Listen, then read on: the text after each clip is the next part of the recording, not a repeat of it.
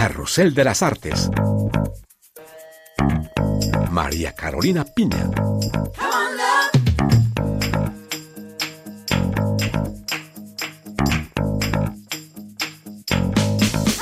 Un gusto saludarles desde París, queridos oyentes. Gracias por su fidelidad a este programa donde les traemos algunas de las noticias que hacen la actualidad cultural en Francia. Hace unas semanas les hablábamos de la vorágine de novelas nuevas que inundan las librerías francesas en esta época del año y en esta ocasión les vamos a hablar de una novela escrita en español cuyo escenario es París. Su autor es el venezolano Johan Ramírez, quien nos espera ya en nuestros estudios y también les haremos escuchar lo más reciente del cantante francés Carlos así que quédense con nosotros, esto es Carrusel de las Artes.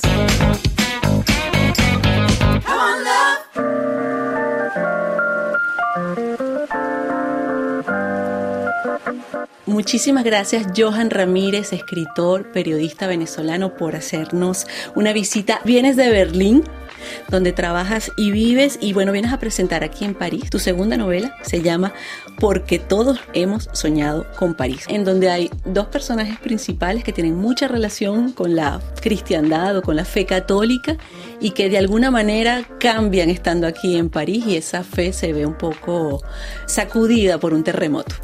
Así es, María Carolina, muchísimas gracias por la invitación, encantado de acompañarte. Efectivamente, como dices, pero, pero yo quisiera ante todo decir, no es una, una novela religiosa, ¿ah? porque creo que puede ser engañoso, ¿no? De hecho, el título dice porque todos hemos soñado con París. No es una novela que le hace una oda a, a París, para nada. No, no estamos, esta novela no idealiza a París, al contrario, Creo que la presenta de una manera muy honesta con sus luces y sus sombras. Es una ciudad maravillosa en la que tuve la fortuna de vivir casi cuatro años, pero que al mismo tiempo es contradictoria. Y lo que trata de contar esta historia es eso, es una París con matices, con un costado maravilloso, pero con un, costado también difícil, con un ritmo que es emocionante, intenso, pero que al mismo tiempo es vertiginoso, ¿no? Y a veces agotador. Tú decías que hay dos personajes, efectivamente, hay dos, yo diría que hay tres, porque hay una, pues hay un sacerdote y un sacristán, ¿no? Que trabajan en una iglesia, en la iglesia de la Madeleine, y que son los principales. Luego hay una migrante venezolana, que es un tercer personaje que se convierte también, que cobra mucha fuerza. Pero hay otros dos, que es la iglesia de la Madeleine en sí misma, que se, se, levanta como un gran monumento, pero también como un espacio omnipresente, y luego todo eso en el Teatro Mágico de París, ¿no? Entonces yo diría que hay tal vez unos cinco personajes principales en los que la novela va evolucionando. Bueno, y efectivamente, esa iglesia de la Madeleine, ¿por qué ese lugar para ti es tan emblemático y además la describes con lujo de detalles, desde la arquitectura hasta las obras de arte que se pueden encontrar, pasando por los pasillitos por donde transitan este sacerdote que es Eduardo con su sacristán que es Alejandro.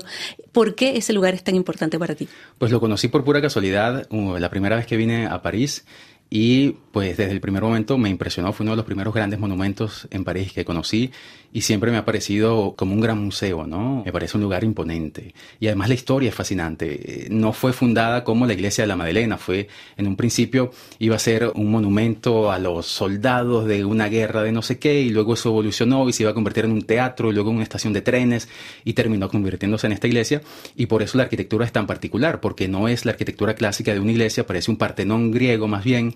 Entonces, bueno, por allí viene ese interés por la iglesia y luego a través de un gran amigo tuve la fortuna de conocer ¿no? esos vericuetos de la iglesia, esos pasadizos un poco secretos. Eh, es un punto de partida y lo demás, bueno, mucha investigación también, ¿no? documentos históricos, mucha investigación sobre la arquitectura, sobre la historia del templo. Y bueno, lo demás también mucha creatividad a veces, creo yo. Sí, no vamos a olvidar que es una ficción, pero efectivamente basada o con ese trasfondo de París. Uh, dime, ese por qué todos hemos soñado con París es de alguna manera también tu historia. ¿Tú crees que es la historia porque nos hablas de Eduardo, de Raquel, de Alejandro? Todos son latinoamericanos y quizás sí, todos hemos soñado con París. Fue también tu caso y luego ver aquí adentro en París esos grises, como tú lo decías, de la ciudad. Absolutamente. Eh, yo me vine a París con el deseo de estudiar acá, estudiar francés, hacer un posgrado. Pude hacerlo, cumplí ese sueño. Sentí que cada día vivía dentro de una película, ¿no? Claro, yo venía con esa idea de la París idealizada. Exactamente. Y pues bueno, lo confirmé, ¿no? Venía buscando los clichés y los encontré. Pero desde un punto de vista más objetivo, sé que, que esa no es todo París. Y creo que esta es una visión muy latinoamericana, ¿no? De ver Europa, idealizarla Y cuando estás aquí te das cuenta que tenemos un continente maravilloso, extraordinario, que a veces no hemos descubierto, ¿no? Entonces por ahí va un poco la novela. Es decir, sí, París es maravillosa, pero aquí todo está construido. Es decir, aquí para modificarle una ventana, un edificio, necesitas prácticamente la, autorización de la alcaldía. En América Latina todo está por construir. Entonces, bueno, por ahí va un poco el, contraste. Y un punto que me llamó mucho la atención, que puedes sentir, que puedes eh, saborear en tu novela, es esa comunidad latinoamericana. Todos estamos aquí por algo. Tú decías, viniste a estudiar francés y lograste tu sueño. Otros vienen con otros objetivos, pero hay una latinoamericanidad, vamos a decirlo así, que está allí, que trata de salir al paso con la ciudad y con las dificultades y con las miles de cosas que puede vivir un extranjero cuando llega a una ciudad tan distinta. Absolutamente. Yo tuve la, gran fortuna. La literatura es así, ¿no? Hay puntos de partida, que, que, bueno, son puntos de partida reales y luego la creatividad, la imaginación y otros puntos de partida se van juntando y otros personajes y una frase por aquí y por allá van construyendo un personaje. Yo tuve la gran suerte de cuando llegué a París conocer a un peruano y él me introdujo a toda la comunidad peruana de París. Es una cosa impresionante. Y ahí es como, bueno, te juntas con ellos y era como estar en Lima, ¿no? Allí me di cuenta que tenemos algo que es maravilloso y es que más allá de las dificultades, los latinoamericanos siempre creemos que el futuro va, a ser mejor, ¿no? Y ahora yo vivo en Berlín, una sociedad que está en las antípodas de América Latina, con una manera de pensar muy cuadrada, con una lógica, con los pies bien sobre la tierra. Nosotros en América Latina a veces, y es la realidad de nuestros países, están en crisis políticas, económicas, inestabilidad, eh, de problemas de gobernanza, pero la gente está feliz, la gente tiene optimismo, la gente cree que el futuro va a ser mejor y entonces yo de alguna forma trato de contar eso en esta novela, ¿no? Es lo que tú dices, ese espíritu latinoamericano que se impone más allá de las distancias, porque bueno, así crecimos y cuando encontramos acá en esta parte del mundo las mismas dificultades, pues creemos que el futuro va a ser mejor. Es una novela que, a diferencia de otras que pueden tener como escenario París, es muy actual. Ah, has hecho como un histórico de los eh, eventos más recientes, las últimas elecciones eh, presidenciales con Macron, con Le Pen, la muerte de Johnny Hallyday, que además eh, las exequias fueron en esa iglesia de la Madeleine. A pesar de que estás en Berlín, sigues el día a día, y a pesar de que, bueno, eres periodista, pero sigues el día a día de esa cotidianidad, de, de esos sucesos políticos, sociales que tienen lugar en Francia. Sí, por supuesto. Bueno, por un lado soy periodista internacional, entonces pues seguimos toda la actualidad. Hay un, un, gran, ¿cómo se dice? Como un attachment, como se dice en francés, ¿no? Como un vínculo, una relación muy fuerte con, con París, con Francia, ¿no? Entonces, pues claro, me interesa mucho, pero hay una razón fundamental, mi esposa es francesa. Entonces por allí ah, pues hay el gran vínculo con Francia, claro. y bueno, una cosa, un detalle, pero en algún momento en la novela hablas de ese, de, ese racismo que también existe en París y que quizás muchos latinoamericanos nos chocamos así de frente, ¿no? Con, con él. Y viene además de un, de una, de un líder religioso. ¿Qué resonancia sientes tú con eso, con lo que está pasando actualmente en Europa? ¿Y por qué lo querías poner en tu novela? Porque creo que yo no, yo no diría, porque a veces he escuchado ¿no? cosas un poco más escandalosas, que Francia es una sociedad racista o que Alemania lo es. Yo no diría eso. Yo diría que son sociedades, bueno, complejas, contradictorias, donde hay gente muy abierta y donde hay gente muy cerrada. Y creo que eso sucede en Francia, ¿no? Puedes conseguir gente que levante ese estandarte de la libertad, la igualdad y la fraternidad, ¿no? Esa consigna francesa. Pero también hay gente que es xenófoba, ¿no? Que es racista. Y de alguna forma eso forma parte de la Francia actual, de la Francia que yo viví también, eh, de la Francia que yo escuché, la Francia que yo vi. Quería también contar eso. ¿Por qué en el personaje de este religioso? Creo que algo que a mí me interesa muchísimo en la literatura que hago es poder mostrar esos contrastes de los seres humanos. Los seres humanos yo creo que no somos ni buenos ni malos, somos buenos y malos, ¿no? Entonces creo que las ciudades no son perfectas ni imperfectas, son, bueno, un, conjunto de complejidades. Y este sacerdote, que en el ideal podría ser un hombre recto, ¿no? Puro, además que él es muy rígido con la doctrina, podría ser ¿no? un hombre ejemplar, pues no, tiene también esos costados débiles y bueno, es un tipo racista, por ejemplo. Mi gran intención es eso, mostrar unos personajes que son humanos y cómo somos los seres humanos, sino complejos. Me decías antes de esta entrevista que tu actividad de periodista te ha llevado a América Latina, viviste en Bogotá, conoces las realidades latinoamericanas, eres venezolano y ahora estás en Berlín, pero ¿por qué? A pesar de que te has paseado por varios puntos del planeta, ¿por qué París?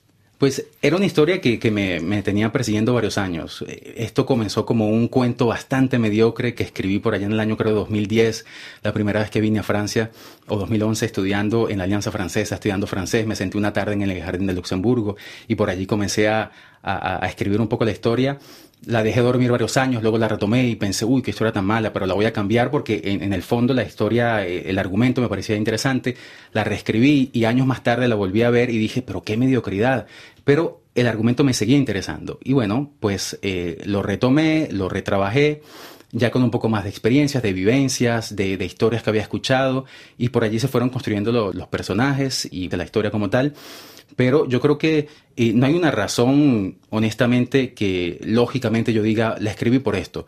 Yo creo que simplemente la escribí porque la historia no me estaba dejando tranquilo, ¿no? Me seguía persiguiendo y sentía que allí había algo que necesitaba contar y de alguna forma yo creo que la literatura es exorcizar, ¿no? Eso, esos demonios que nos van persiguiendo y que bueno, la única forma de liberarse es pues contarla y ya está, a ver si ahora sí me deja tranquilo. A ver, y me das el pie para mi última pregunta porque en alguna página de tu novela dices que París es una fiesta que nunca termina. Acabas de decir que es casi como un exorcismo hablar de París, pero bueno, también es una fiesta. Y hablabas de contradicciones, entonces un poco las dos cosas. Absolutamente. París es una fiesta que nunca se termina, es una, una frase de Hemingway, que dice, si tienes la fortuna de vivir en París siendo joven, París te seguirá a todos lados porque París es una fiesta que nunca se termina. Y yo siento eso. Una vez a Carlos Cruz Díez, el gran artista venezolano, tuve la suerte de visitarlo en su taller aquí en París cuando estaba vivo y él me dijo una cosa que a mí me marcó. Y me dijo, yo me vine a París porque las coordenadas de la historia pasan por París. Creo que cuando uno tiene la, la, suerte de vivir en esta ciudad, algo tiene que cambiarte. Y yo creo, yo siento que a mí me lo hizo. Yo no soy la misma persona que era antes de venirme a París. Y bueno, por eso París. Y por eso es porque todos hemos soñado con París. Muchísimas gracias, Johan Ramírez, por haber venido a visitarnos aquí en los estudios de Radio Francia Internacional. Muchas gracias. Gracias a ti, María Carolina.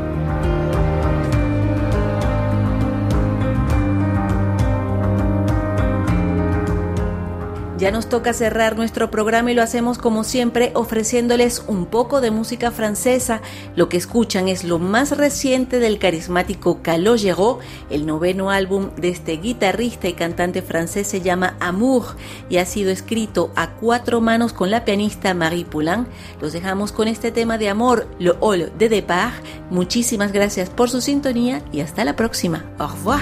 Dans le hall des arrivées, quelque chose de sacré. Attend le cœur battant, les grands pas se rapprochant. C'est le hall des retrouvailles, là où le temps s'arrête, où le désir s'emballe. Je ne sais jamais trop où me mettre.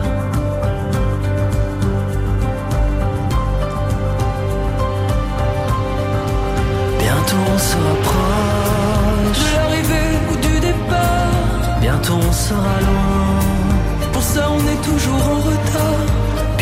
sera propre.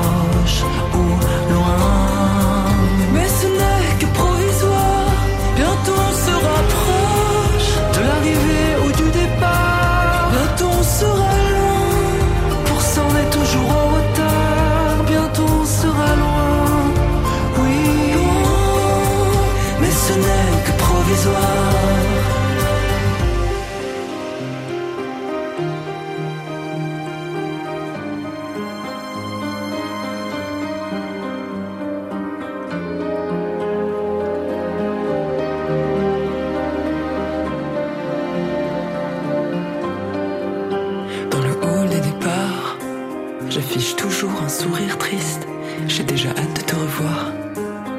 Mon très cher protagoniste, c'est le hall des mouchoirs. On pense toujours un peu au pire, plus que de simples au revoir. Ce sont des je t'aime quoi qu'il arrive. Dans ces halls trop grands, moi je ne vois que toi. Et j'espère en partant qu'en fait tu décides de rester là. Je serai à l'heure pour ton vol, pancarte à la main qu'on rigole raté aucun de nos câlins.